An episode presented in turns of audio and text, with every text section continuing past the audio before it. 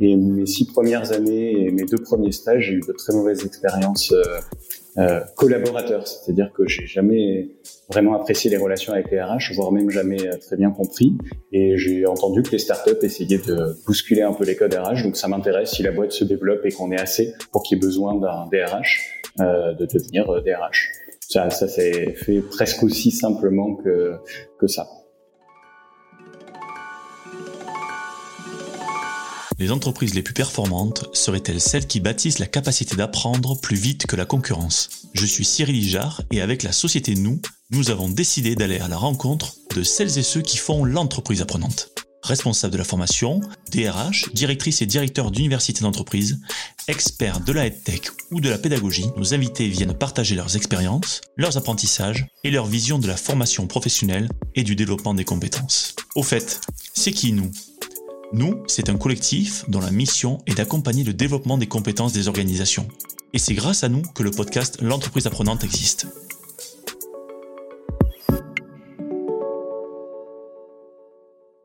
Aujourd'hui, je reçois Pierre Monclos, DRH et expert Digital Learning chez Uno. Avec Pierre, on revient sur la genèse de Uno, une startup qui a bâti son succès en prenant les meilleures pratiques des MOOC pour créer une pédagogie active et attractive. Et ça marche avec 93% de complétion en moyenne sur leur parcours. Les SPOC de Uno affichent clairement de belles performances.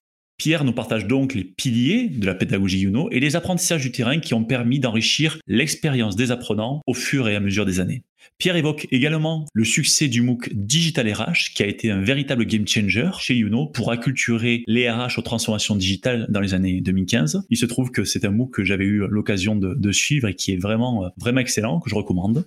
La formation professionnelle est dans une phase d'évolution notable et avec Pierre, on en a parlé et Pierre identifie cinq tendances structurelles qui, selon lui, modifient en profondeur les pratiques et le métier. Dans ces cinq tendances, il y a bien évidemment l'entreprise apprenante sujet que Pierre appréhende sous l'angle très intéressant de la culture d'entreprise, avec trois piliers majeurs que je vous recommande d'écouter avec la plus grande attention. Cet épisode est très riche, avec des concepts, des pratiques et des exemples qui devraient pouvoir vous inspirer pour enrichir et diversifier vos pratiques. Bonne écoute Bonjour Pierre Bonjour Cyril Pierre, ça me fait très plaisir de, de te recevoir sur, sur le podcast de, de l'entreprise apprenante. On va, on va échanger ensemble et, et on va parler ensemble de, de pédagogie, de, de, digital learning et de ta vision finalement euh, de la formation professionnelle et des organisations apprenantes. Euh, pour démarrer, Pierre, je vais te demander de te présenter et de me citer les événements clés qui t'ont permis de devenir euh, DRH chez Uno. Alors, moi, je m'appelle Pierre Monclot, euh, j'ai 36 ans et euh, à l'origine, j'ai un parcours euh, juridique. J'ai fait euh, une fac de droit. Je me suis spécialisé en droit du travail. après, j'ai travaillé six ans dans un organisme de formation en tant que consultant. Donc, je travaillais avec des DRH, des avocats et des magistrats pour créer des formations sur l'actualité des RH et du droit du travail. Et puis, euh, ça fera peut-être le lien avec ta question, hein, les événements clés qui m'ont amené à devenir DRH chez Youno.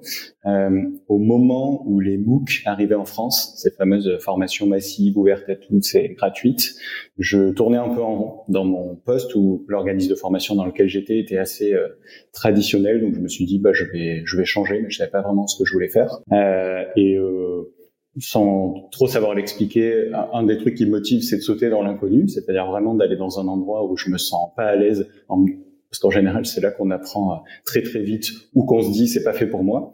Et euh, ben, j'ai fait ça dans le monde des startups que je ne connaissais pas du tout.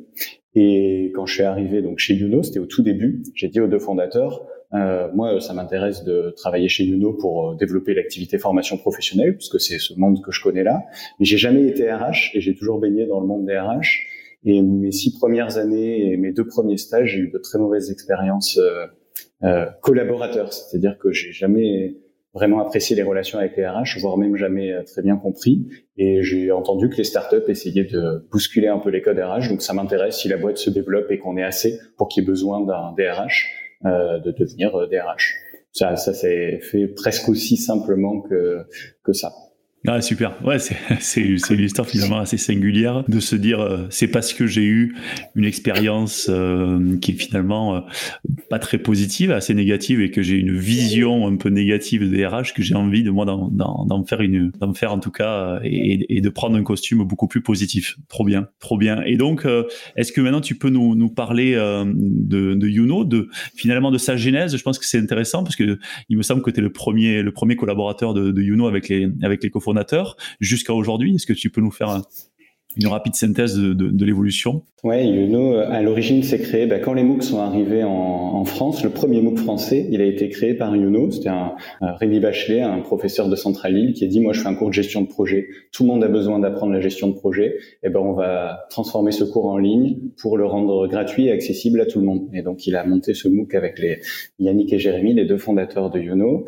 Et très rapidement, ils sont aperçus que les gens qui suivaient les formations en ligne gratuites n'étaient pas la cible de base, à savoir les demandeurs d'emploi et les étudiants, mais des salariés en poste qui faisaient ça sur leur temps de travail. Et, euh, et donc ils se sont dit, bah, il y a quelque chose à faire pour la formation professionnelle. En plus, les MOOC, c'est peut-être un effet de mode. Euh, il y a un virage à prendre sur s'inspirer de, des nouveautés des MOOC pour ne pas recopier l'e-learning traditionnel qui n'a pas très bien marché dans l'entreprise et donc proposer une nouvelle expérience de formation en ligne euh, pour développer des compétences et notamment les compétences humaines, les soft skills, euh, bah alors, gestion de projet, c'est une compétence pas forcément humaine, mais transversale. Elle ne dépend pas du métier qu'on exerce, euh, mais elle a, elle a, un point commun avec les soft skills, la gestion du stress, la gestion du temps, l'intelligence émotionnelle. Ce sont que des compétences qui concernent tout le monde en fait. Aujourd'hui, peu importe dans l'entreprise, l'entreprise dans laquelle on travaille, on en a besoin. Et ben, on va profiter d'un format, d'une nouvelle expérience de formation en ligne pour aider les collaborateurs à développer ces compétences, puisque l'avantage quand on est en ligne, c'est qu'on on peut étaler l'apprentissage et la spécificité de ces compétences transversales, c'est qu'on peut pas en deux jours consécutifs tout apprendre et puis après on retourne dans l'entreprise et ça y est, on sait gérer un projet, on sait gérer son stress. C'est ça, ça demande du temps et en ligne c'est facile d'étaler l'apprentissage dans le temps. Donc euh, ça c'est le c'est ça qui fait qu'on s'est lancé sur la partie formation professionnelle il y a six ans maintenant. Euh, au début avec six formations et puis euh, c'était difficile parce qu'au début la formation en ligne avait une mauvaise image. Les learning traditionnels c'était avait tué le tué dans l'œuf le potentiel de la formation en ligne parce que c'était des slides, c'était des voies de synthèse. Il n'y avait pas d'humain dans la formation en ligne. Et petit à petit, euh, ça a pris au fur et à mesure dans les entreprises. Donc Youno a grossi, on a recruté du monde, on a fait des levées de fonds relativement modeste en, par rapport à ce qu'on voit aujourd'hui en tout cas. Euh, et là, en 2021, on est 45 collaborateurs, on a 50 formations au catalogue. Avec la crise sanitaire de 2020, notre activité qui se portait déjà bien a explosé. Donc on travaille avec euh, aujourd'hui 400 entreprises. On a aussi des formations qui sont éligibles au CPF, donc on forme depuis deux ans des particuliers demandeurs d'emploi, pas uniquement des, salariés. Et on forme aussi des salariés de petites entreprises depuis l'an dernier, où avant elles étaient très portées sur le présentiel. Et depuis l'an dernier, beaucoup, euh, alors par la contrainte, mais ça les a amenés à découvrir la formation en ligne, se sont tournés vers les nouveaux dispositifs de formation à distance.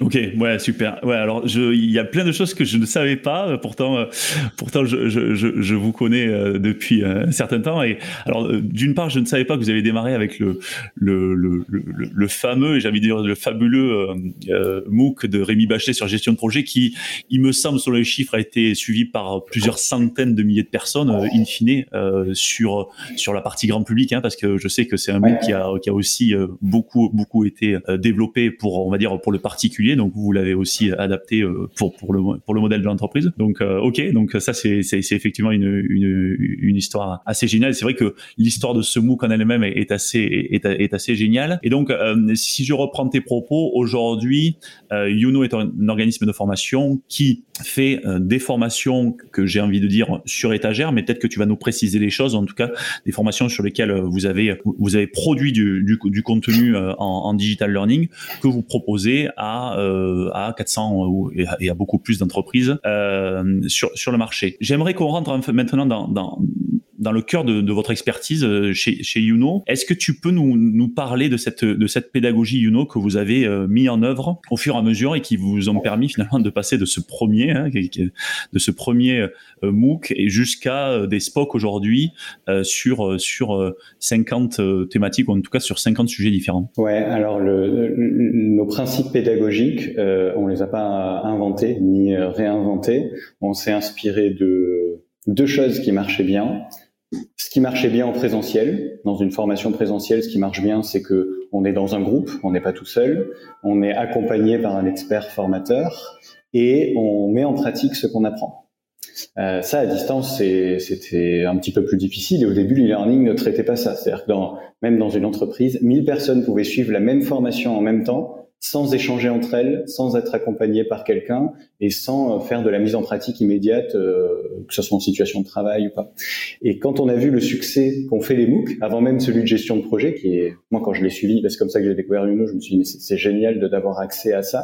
Euh, ce qui a fait le succès des MOOC, c'était le fait qu'on ait accès à un expert euh, peu importe où on, on, était sur la planète, euh, on a accès à des centaines, voire des milliers de personnes qui peuvent corriger nos activités pratiques, nous faire des, des feedbacks, et il y a plein d'activités qu'on peut faire selon le contexte dans lequel on apprend.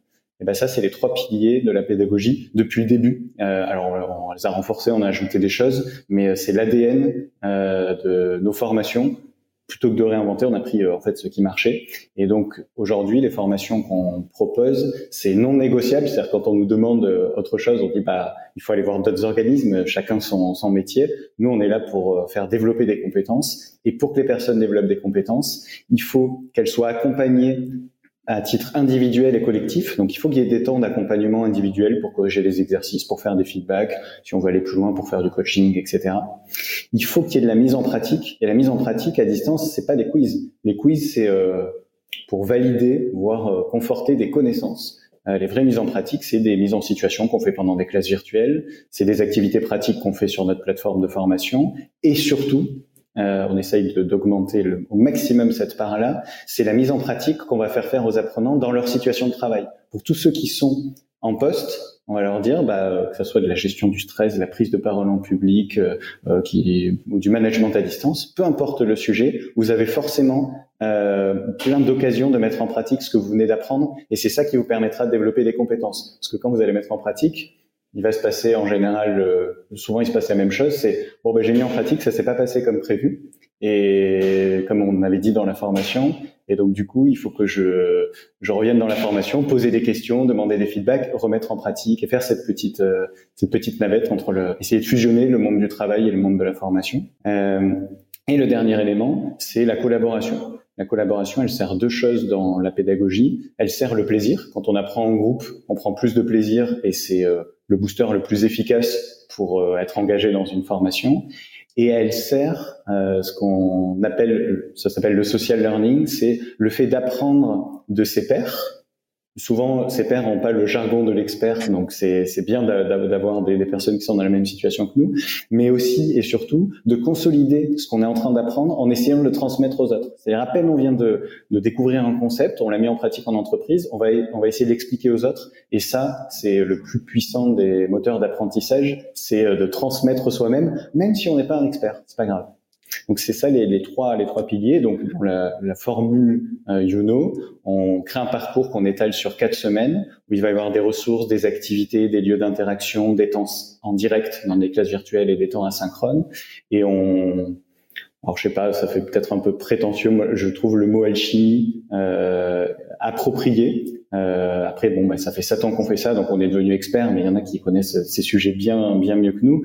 Euh, c'est pour ça que je fais attention à ce que je dis. Mais en fait, cette alchimie où on va mélanger ces trois principes pédagogiques pour créer une promotion qui, pendant quatre semaines, va apprendre, mettre en pratique, échanger avec les autres, bénéficier d'accompagnement. Euh, C'était ça notre cap. Et euh, aujourd'hui, euh, enfin ça commence à faire maintenant un moment, on pense qu'on l'a atteint puisqu'on a des taux de complétion, donc le nombre de personnes qui vont jusqu'au bout de la formation, euh, qui sont ultra élevés. L'e-learning, c'était 10% en moyenne dans les entreprises.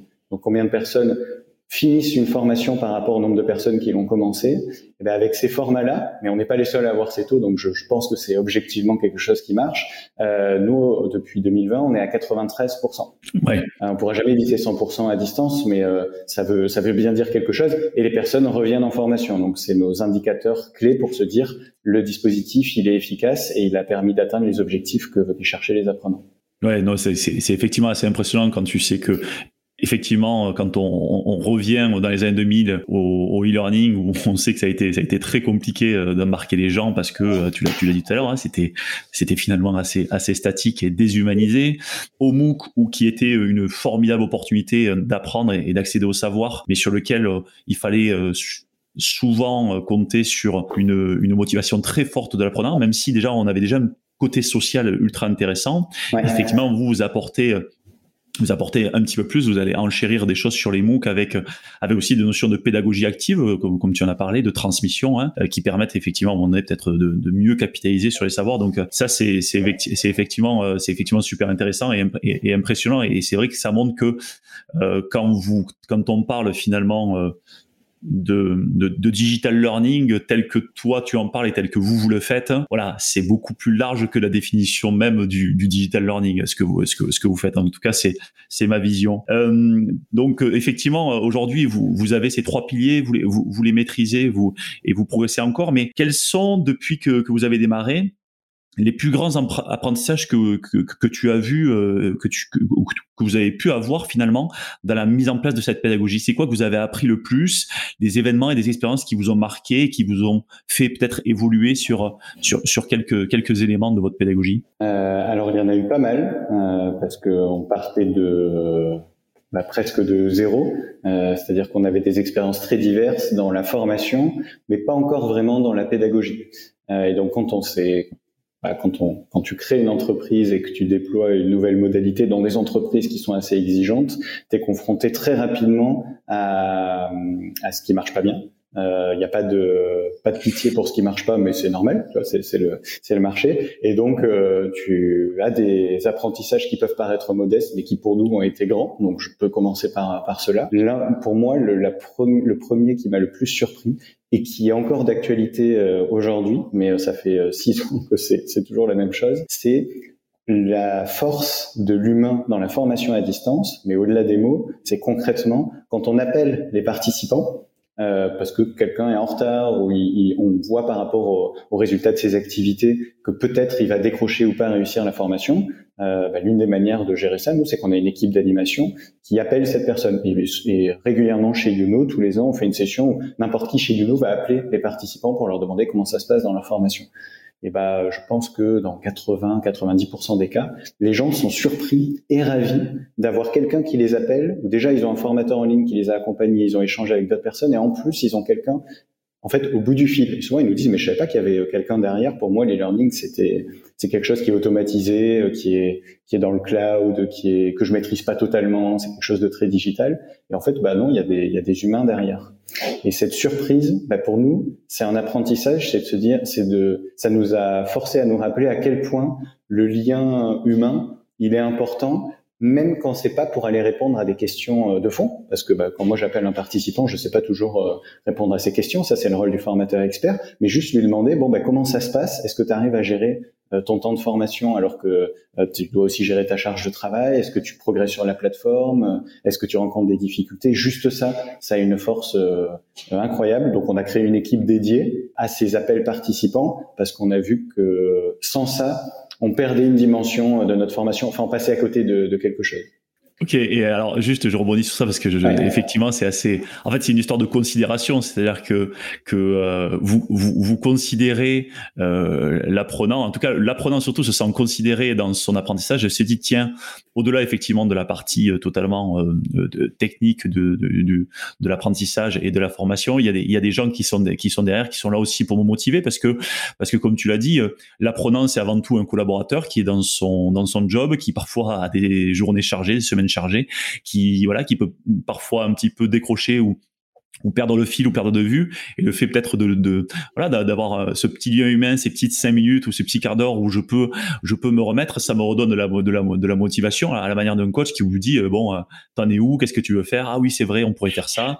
Et, ça redonne un petit peu la motivation. Donc je trouve ça ultra intéressant et, j'ai effectivement vu d'autres exemples de, de, ce style qui, qui montrent ce que tu décris. Et le deuxième grand apprentissage. Là aussi, en fait, ça peut paraître une évidence quand on le dit, mais c'est très facile d'en sous-estimer la puissance. C'est l'apport de faire mettre en pratique en situation de travail. Au début, euh, on proposait plein de mises en pratique et souvent c'est euh, des situations fictives. Pourquoi? Euh, bah, On s'est inspiré de ce qui se fait en présentiel. Quand on est réuni en présentiel, on fait des ateliers, chacun se met en scène, les autres commandent, font des feedbacks et, et c'est une très bonne manière d'apprendre. Sauf que là, vu qu'on est à distance, les gens ils travaillent depuis leur poste de travail et ils ont du temps vu que la formation elle est étalée sur plusieurs semaines. Donc en plus de l'opportunité géographique de le faire s'ils sont dans leur bureau, ils ont le temps de tester plein de choses en situation de travail. Et donc on a quand on a vu la puissance que ça avait, les rares fois où on le faisait, parce qu'au début c'était pas une partie majoritaire de notre de, la mise en pratique, on s'est dit mais en fait il faut qu'on mise au maximum là-dessus et qu'on propose de la mise en situation fictive qui était majoritaire au début que de manière exceptionnelle pour les personnes qui n'ont pas de situation de travail, parce que ce sont des demandeurs d'emploi, des étudiants, peu importe, ou qui sont pas à l'aise pour le faire vu qu'on est sur des sujets comme euh, la gestion du stress, le euh, management, entretien d'évaluation, parfois il y en a qui nous disent moi je suis pas, je me sens pas encore prêt, donc j'ai besoin d'un environnement, un, bac à sable. Donc là, on va créer des situations fictives et le faire dans des classes virtuelles avec d'autres apprenants. Et sinon, tout le reste, on peut le faire. Et ça nous a appris à penser ça, même pour des compétences pour lesquelles c'est pas intuitif. Mon exemple préféré, c'est parler en public. Au début, on nous disait, mais comment vous voulez apprendre à parler en public dans une formation à distance où il n'y a pas de public? Et on a dit, bah, bon, il y a déjà la mise en pratique où tu peux te filmer autant de fois que tu veux avant d'aller poster ta vidéo sur la plateforme pour avoir des feedbacks. Mais ensuite, tu vas pouvoir le faire en live pendant les classes virtuelles. Et surtout, tu pourras faire des prises de parole réelles. Donc, tu fais une conférence, un webinaire, euh, une réunion avec un client. Juste, tu prends la parole en réunion avec trois collègues et tu peux demander à quelqu'un de te filmer. Et en plus, vu que depuis deux ans, il y a beaucoup de travail à distance, tu as juste à enregistrer ton écran quand tu fais cette prise de parole et tu reviens avec ce matériau dans la formation. Et donc là, euh, nous, le, ce que ça a changé dans notre regard sur la formation, c'est tout ce qu'on peut faire faire en situation de travail. On va profiter du fait qu'on est à distance pour le faire faire, et c'est ça qui va mieux aider les personnes à développer des compétences dans la durée plutôt que de rester sur des aspects un peu théoriques ou même dans des mises en situation, on se dit bon en entreprise ça devrait marcher pareil. Non, en fait quand on est dans la réalité et qu'il y a le le stress qui intervient, que ce soit pour parler en public ou autre, ça se passe jamais comme on l'imagine, et donc il fallait qu'on casse cette, cette barrière-là. Ok, donc euh, ce que ce que je ce que je sens perçois euh, derrière ce que tu dis, c'est que ce que ça apporte à l'apprenant, c'est le fait que d'une part, il peut bénéficier de feedback puisque il a fait sa situation, euh, voilà, il a fait par exemple sa prise de parole euh, dans une réunion, il peut avoir du feedback de la part de ses collègues et aussi de la part de, des autres apprenants lors de la formation. Et puis faire preuve aussi de, réflexivité finalement vis-à-vis de, sa prestation. Il peut aussi lui-même euh, s'analyser, s'analyser un peu comme j'aime bien prendre souvent cet exemple, un peu comme un joueur de foot, un Kylian Mbappé qui analyse son match et se dire ouais là effectivement j'aurais pu j'aurais pu faire mieux j'aurais pu me être dans une posture j'aurais pu euh, peut-être élever la voix changer changer mon ton. Donc ça c'est assez intéressant et, on, voit que c'est des, des éléments pédagogiques qui fonctionnent très très bien et qui ont des qui ont des très très bons ouais qui, qui génèrent vraiment des, des vrais vrais apprentissages. Et ça donne du sens en plus. Ouais clairement ouais clairement. Et, ça permet effectivement ça permet d'apprendre également à plusieurs et de se de se motiver parce que ben, montre-moi le tien je te montrerai le mien et derrière on va pouvoir on va pouvoir euh, on va pouvoir s'apprendre mutuellement. Donc ça, c'est effectivement super, super intéressant. Vous avez fait donc, euh, tu, nous as dit aujourd'hui, vous avez une cinquantaine de, projets pédagogiques, en tout cas de formation que vous proposez aux entreprises. Quel est le projet pédagogique dont tu es le, plus fier et surtout pourquoi? Euh, Je pense que c'est la formation Digital RH. ça a changé la vie de l'entreprise et un peu ma vie aussi. Digital RH, c'est une formation qu'on a lancée en 2015. Euh, puisqu'en fait l'entreprise était jeune et les services RH euh, et formation, chaque fois qu'on allait les voir, euh, ils nous regardaient un peu comme des ovnis.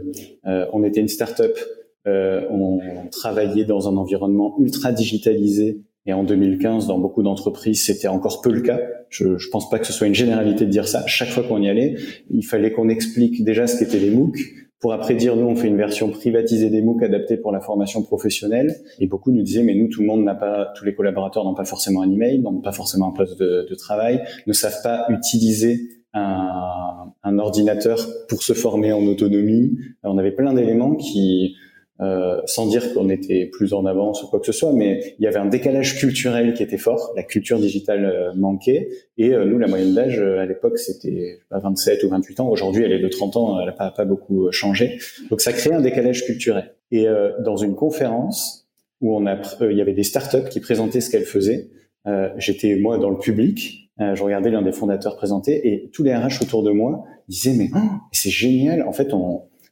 ces opportunités ont l'air géniales, mais j'ai du mal à voir comment les intégrer dans l'entreprise. J'ai besoin d'en savoir plus. Et à la fin, je suis allé voir le fondateur et on avait eu la même idée en même temps. On s'est dit, il faut qu'on crée un MOOC pour expliquer aux fonctions RH comment leur euh, métier se digitalise. Même si nous, on n'a pas une expérience RH, on a l'air d'avoir des éléments qui les inspirent tellement fortement qu'on peut faire quelque chose. Donc on a créé cette formation en faisant appel à plein de startups pour leur dire venez expliquer euh, votre vision du métier, comment ils se digitalisent et donner un exemple de, de produit.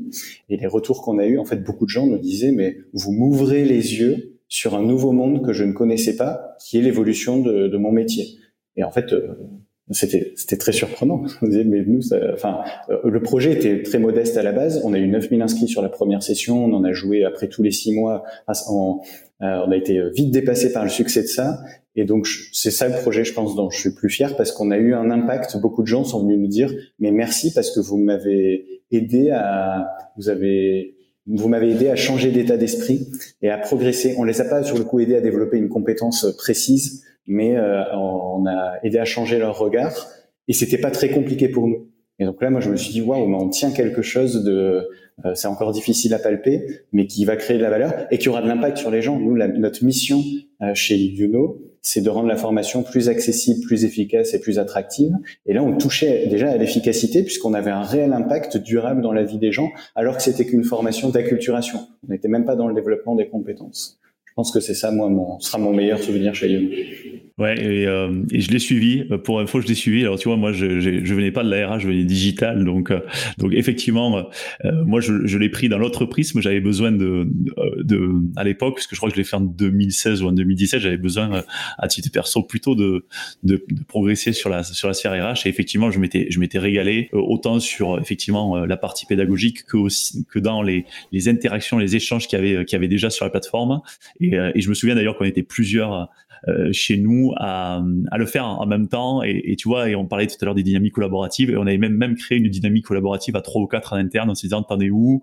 Ah ouais sur cette activité, t'as vu ce qui ce qui dit et tout. Donc ça c'était c'est effectivement super intéressant. Et, et comme tu dis, euh, ce phénomène d'acculturation, ben, euh, qui, qui, qui, évolue selon les, selon les selon les sujets, mais qui est, qui est, qui est toujours présent. Euh, il était il, il, était et il demeure aussi quand même assez assez important. Donc donc ok, merci pour pour ce pour ce partage. je voudrais maintenant qu'on qu'on rentre sur un peu les le on va dire, les métiers euh, de, de la formation et, et, globalement la sphère et l'écosystème de la formation professionnelle. Euh, toi, donc, tu es un observateur éclairé de, de, de ce monde-là. Vous avez 400 clients, donc euh, je suppose que, que tu parles avec, avec, avec ces gens-là euh, et que tu vois un petit peu les, les évolutions. Quelles sont les évolutions que tu vois, toi, à l'œuvre dans la formation, euh, dans la formation professionnelle et ce qui te paraît être des, des, des, tendances et des éléments forts là de, ouais, des éléments forts sur les, les deux dernières années? Alors, bien sûr, il y a eu il la crise Covid qui a, qui a fait bouger les choses, mais qu'est-ce que tu vois comme, comme tendance un peu structurelle? Alors les tendances structurelles, j'en vois cinq. Et alors on enregistre ce podcast, c'est juste après le, la deuxième édition du printemps de formation, du printemps de la formation de Youno, où justement on est allé explorer ça en faisant appel à plein d'experts.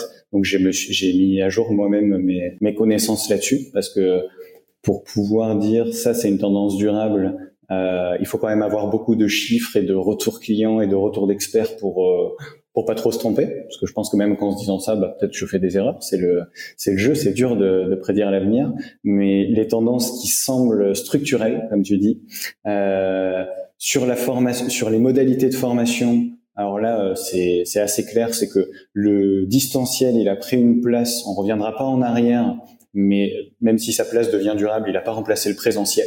Le présentiel, il est perçu comme certes contraignant dans certaines situations, mais important. Et donc, euh, ça a changé l'équilibre. Euh, les, les, il y a beaucoup de responsables formation, c'est très dur d'avoir un chiffre objectif, mais qui disent demain, on aura en majorité du blended learning, donc des dispositifs qui mélangent présentiel et distanciel, et après, on aura autant de, de 100% distanciel que de 100% présentiel. Et dans ce cadre-là, notre principal enjeu, nous, euh, responsables formation, c'est d'embarquer tous les salariés vers ces nouveaux dispositifs de formation. Parce qu'avant, ils connaissaient que le présentiel et il y avait une modalité, c'était simple. Maintenant qu'on est à distance ou en blended, en plus, il y a plein de modalités différentes. Première tendance structurelle, donc le changement d'équilibre des modalités et l'enjeu d'embarquer les populations vers ces dispositifs. Deuxième euh, euh, tendance structurelle qui a démarré avant le Covid et qui a explosé aussi avec la crise du Covid, c'est la montée en puissance de ces fameuses soft skills, donc les compétences euh, humaines comme la gestion du stress, la collaboration, parler en public, etc., qui ont pris une place énorme dans les plans de formation. Nous, dans le dernier baromètre qu'on a fait l'an dernier auprès de 600 fonctionnaires RH et formation, c'était 31 ou 33 disons un tiers des formations dans les plans de formation étaient des formations sur les soft skills. Alors si on remonte euh, dix ans en arrière, le développement personnel, c'était plus des formations cadeaux quand il restait des queues de budget que des formations stratégiques pour les entreprises, sauf quelques entreprises pionnières. Donc deuxième tendance structurelle, on, on met le paquet aussi sur les compétences humaines en complément des compétences techniques. On ne mise plus que sur les compétences techniques dont la, dont la durée de vie euh, s'amoindrit au fur et à mesure des années et des évolutions. Troisième tendance structurelle, c'est le retour de l'entreprise apprenante. Euh, donc on en parlera probablement après, mais le, ce concept qui vise à faire de l'entreprise une, une organisation dans laquelle on n'apprend pas juste des formations très traditionnelles, mais aussi de toutes ces situations de travail et d'échange avec les pairs. C'est redevenu une stratégie des entreprises depuis l'an dernier parce qu'elles ont été privées de la possibilité de faire la formation comme elles le faisaient avant. Donc elles ont dû se tourner vers ce qui est un peu plus informel. Quatrième tendance, euh, là c'est sur les, les neurosciences. Alors là c'est un peu plus dur de prédire euh, si ça va être durable ou pas, mais euh, disons que l'intérêt des fonctions formation et même plus globalement de la communauté formation pour les neurosciences, il est croissant. C'est pas juste parce que le sujet est passionnant. quand on demande pourquoi, c'est parce que vu qu'il y a beaucoup plus de dispositifs de formation, il y a ce fameux enjeu d'engager les collaborateurs à démarrer et à terminer les formations. Et ce serait bête de passer à côté des neurosciences qui juste tirent parti des mécanismes du cerveau, qui suscitent la motivation, euh, la mémoire, l'efficacité quand on se forme, etc. Et puis la dernière tendance, c'est celle euh, dans le domaine des financements de la formation, qui là il y a il y, un, y a un changement d'équilibre avec l'arrivée du CPF dans les stratégies d'entreprise, alors qu'à la base c'est un droit qu'on a en tant que citoyen, et euh, une réingénierie financière tellement les financements de la formation ont été bousculés, ne ressemblent plus à ne serait-ce qu'il y a 5 ans et encore pire euh, il y a 10 ans où il y avait beaucoup beaucoup de formations qui étaient financées par des fonds publics. Aujourd'hui, c'est très très différent et donc dans les dans la formation, on ne peut plus faire sans les financements, mais on ne peut pas compter sur beaucoup de financements. C'est comme ça que je le résume. Oui, ouais, c'est clair. Effectivement, c'est c'est c'est un vrai changement pour les pour les pour les services formation. Euh, cette euh, voilà la loi à venir professionnelle qui a qui a fait euh, grandement évoluer les choses sur le financement de la formation. Et donc, on voit que ça y est, les entreprises s'emparent du CPF pour faire du CPF co-construit, pour aller voilà pour aller co-construire avec leurs collaborateurs des, des parcours de formation et des et des plans de développement de compétences. Donc, et je sais que sur le sujet, vous êtes vous êtes vous êtes bien bien sourcé, que vous accompagnez pas mal pas mal le, marché avec pas mal de, pédagogie. Et, je renvoie d'ailleurs euh, au podcast euh, de Stéphane Diebold, euh, Formal Learning, qui a, qui a reçu Johan Vidalenk de, chez vous, de, Youno, qui est un spécialiste du sujet. Et donc voilà, donc j'envoie les auditeurs à aller écouter ce podcast que j'ai déjà écouté il se trouve que Stéphane Diebold, euh, le, je l'ai interviewé, le podcast sort aujourd'hui. Donc voilà, la boucle est bouclée sur le sur le sujet. Trop bien. Euh, bon, merci pour pour ces éléments. Effectivement, je, je renvoie à ceux qui n'ont pas pu le, le suivre. Euh, il peut y avoir des replays et puis dans tous les cas, il y a il y a, il y a de l'info sur sur le web, sur les réseaux sociaux, sur le printemps de l'information. Et euh, voilà. Et moi, j'ai eu l'occasion d'y participer et on a beaucoup beaucoup appris. Merci pour ça. Euh, donc on va ouais, on va on, va on va maintenant arriver sur une des tendances. Euh, qu'on va creuser en, quelques minutes. C'est le sujet des organisations apprenantes. On est dans le podcast de l'entreprise apprenante. Donc, euh, et là, là, je vais te demander de remettre un peu ta, casquette de DRH sur Youno, déjà pour nous dire, euh, toi, et vous chez Youno, comment vous apprenez collectivement? Euh, Alors, de, pas mal de manières, notamment depuis trois ans où, quand on a vu que l'entreprise commençait à grossir vite, on a fait face à un défi auxquels font face beaucoup de jeunes entreprises en forte croissance et qui est, qui est pas simple à adresser, c'est de dire bah, si l'entreprise grossit vite, les métiers vont évoluer vite, les compétences aussi, et donc il faut que l'équipe apprenne plus vite qu'une moyenne d'équipe d'entreprise si on veut arriver à fidéliser cette équipe et à réussir les défis qu'on aura. Donc Yannick, le CEO, il m'a dit bah, l'une de tes missions en tant que DRH, Pierre, ce sera de faire de Youno une organisation apprenante. On l'est peut-être sur certains aspects euh, auquel cas on le sait pas vraiment. Donc il faut qu'on réalise ce qu'on fait et ensuite il faut qu'on décupe ce, ce potentiel euh, par tous les moyens possibles. Et donc comment est-ce qu'on apprend aujourd'hui collectivement chez Youno À mon sens, la première chose qui fait qu'on apprend collectivement, c'est qu'on a développé une culture de l'écrit et du partage qui s'applique à tout et qui est liée à une culture de la transparence. Je m'explique. Chez Youno, on c'est dans notre culture d'entreprise à la base, on a une forte culture de la transparence tout ce qui n'a pas de sens à être confidentiel, euh, donc quelques sujets RH et peut-être quelques sujets financiers, mais c'est très rare, euh, doivent être publics par défaut. Et à chaque fois qu'on va faire quelque chose, faire une réunion, prendre une décision, terminer un projet, euh, rencontrer un client, on fera un compte rendu qu'on formalisera par écrit pour le rendre accessible à tout le monde. Alors ça veut pas dire qu'à chaque fois on l'envoie à toute l'entreprise, sinon on se noierait dans l'information, mais tout le monde a accès à tout via quelques outils. On n'a pas pour autant mille outils. On a Tetra qui nous permet d'archiver l'information et Slack qui est notre outil de travail au quotidien où on va publier ses comptes rendus ou mettre des liens vers les Tetra. Et juste avec ça, euh, on apprend à travailler. Moi, c'est comme ça que j'ai repensé ma propre manière de travailler. Et on apprend de tout parce que dans Slack, on a des remontées des automatiques de tous les participants et des clients qui nous font des feedbacks. Euh, dans Slack, n'importe qui peut commenter n'importe quelle décision ou compte rendu de réunion vu que c'est partagé. Donc, sans que ce soit du feedback très structuré, euh, bah, sans cesse on est on est exposé au retour d'autres personnes. Donc, ça nous fait grandir. Et après, il y a des choses qu'on va un peu mieux formaliser pour apprendre avant d'aller sur les actions très formelles de formation. Euh, nous, on a mis sous forme de rituels où on a créé différents types de rituels où l'équipe se réunit pour des moments de partage où on va s'apprendre les uns les autres. Ça, ce sont les principaux éléments qui nous permettent d'apprendre collectivement chez nous. Ok, ok, donc ça c'est super, c'est effectivement euh, super intéressant comment vous comment vous utilisez notamment le, le pouvoir de l'écrit euh, parce que parce que on n'y pense pas assez, mais c'est vrai que moi je suis assez partisan de ça. Le, pouvoir, euh, l'écrit permet finalement de poser poser sur un papier euh, des, idées ou, ou en tout cas même de faire une synthèse de, de ce qu'on s'est dit. Et entre ce qu'on s'est dit et ce qu'on écrit, parfois, euh, il y, a, y, a, déjà quelques, quelques différences, hein, parce qu'il y a des perceptions. Et, le fait de l'écrire et de le partager permet de bien valider ce qu'on s'est dit. En fait, quand on le dit comme ça, ça paraît tout bête, mais c'est super important parce que rien n'est plus finalement frustrant que de quitter une réunion en se disant bon, ben, on est tous d'accord et que de revenir à la suivante en se disant mais finalement qu'est-ce qu'on s'est dit?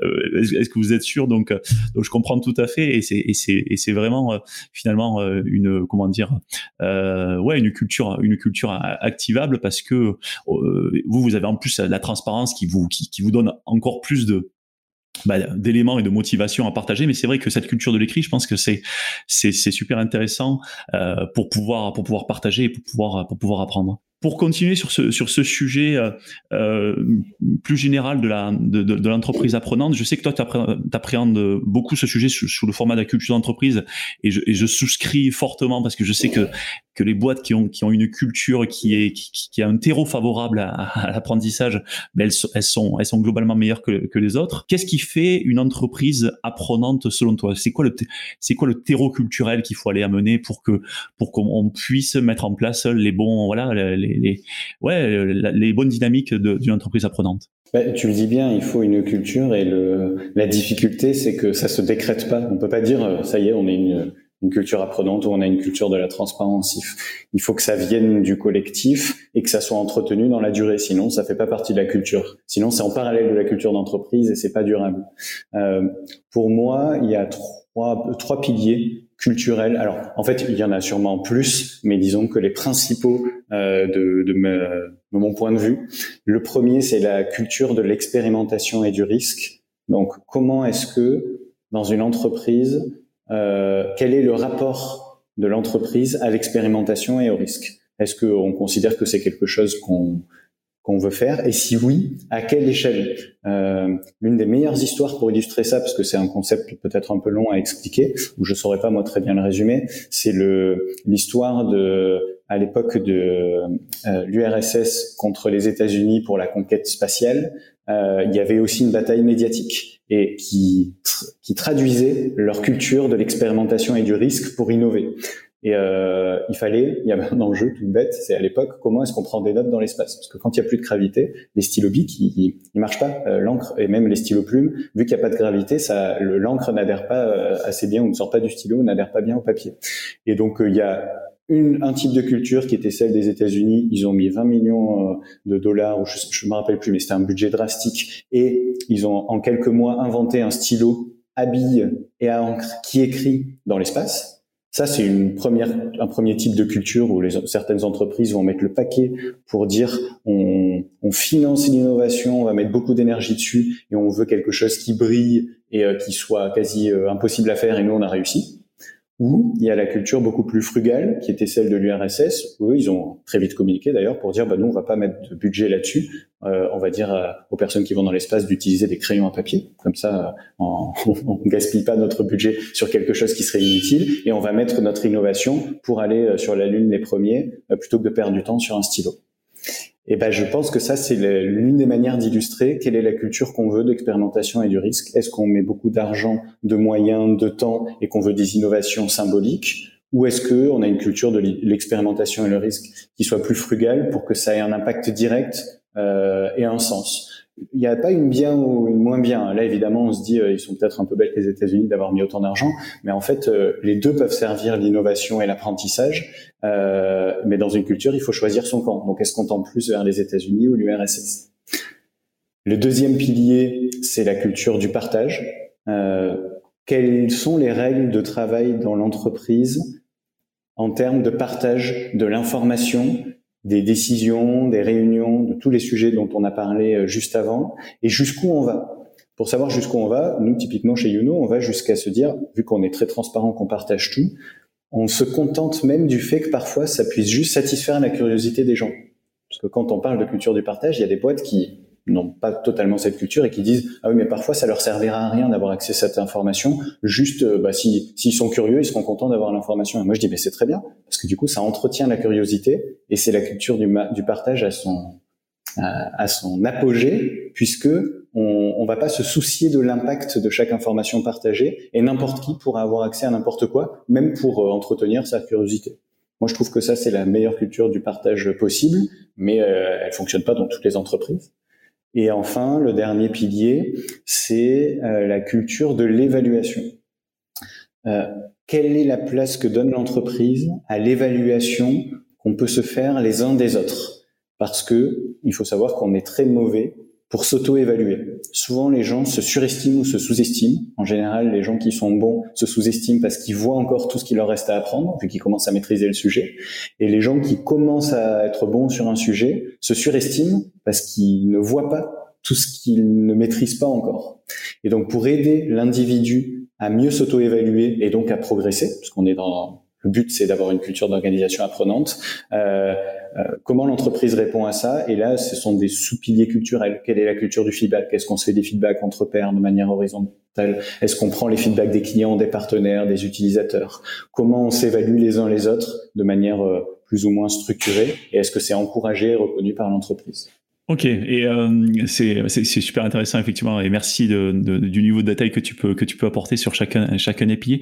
Est-ce que toi, dans, dans, dans, dans, les entreprises que tu que tu côtoies, dans vos clients, sur un pilier, tu as une ou deux entreprises sur lesquelles euh, voilà, tu, tu as vu euh, ces dynamiques à l'œuvre et tu te dis tiens, euh, c'est intéressant de, de partager leur, leur, expérience et voilà, toi en tant que spectateur averti sur ce sujet, tu te dis tiens, eux ils ont ils ont fait ça et, et, ça fonctionne plutôt bien? Euh, alors sur des exemples très concrets euh, ouais, il y a beaucoup beaucoup de choses. Ben, moi, je suis allé regarder. Euh, J'étais pas un expert d'organisation apprenante, donc je suis allé regarder ce qui se faisait pour voir ce qu'on pouvait euh, développer chez nous. Les exemples les plus inspirants pour moi sont la. Alors, le premier, euh, c'est la place que prend le mentoring, l'apprentissage entre pairs et le co-développement dans les entreprises.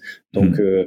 comment les entreprises structurent ça pour se dire, ben, en fait, on va créer des programmes pour que les, pour qu'il y ait des mentors et qu'il y ait des apprentissages entre pairs ou qu'il y ait des sessions de co-développement. On n'a pas besoin d'un organisme externe ou, alors parfois pour faciliter juste les choses, mais on va catalyser la manière dont les personnes peuvent peuvent s'entraider et s'apprendre à apprendre les unes les autres.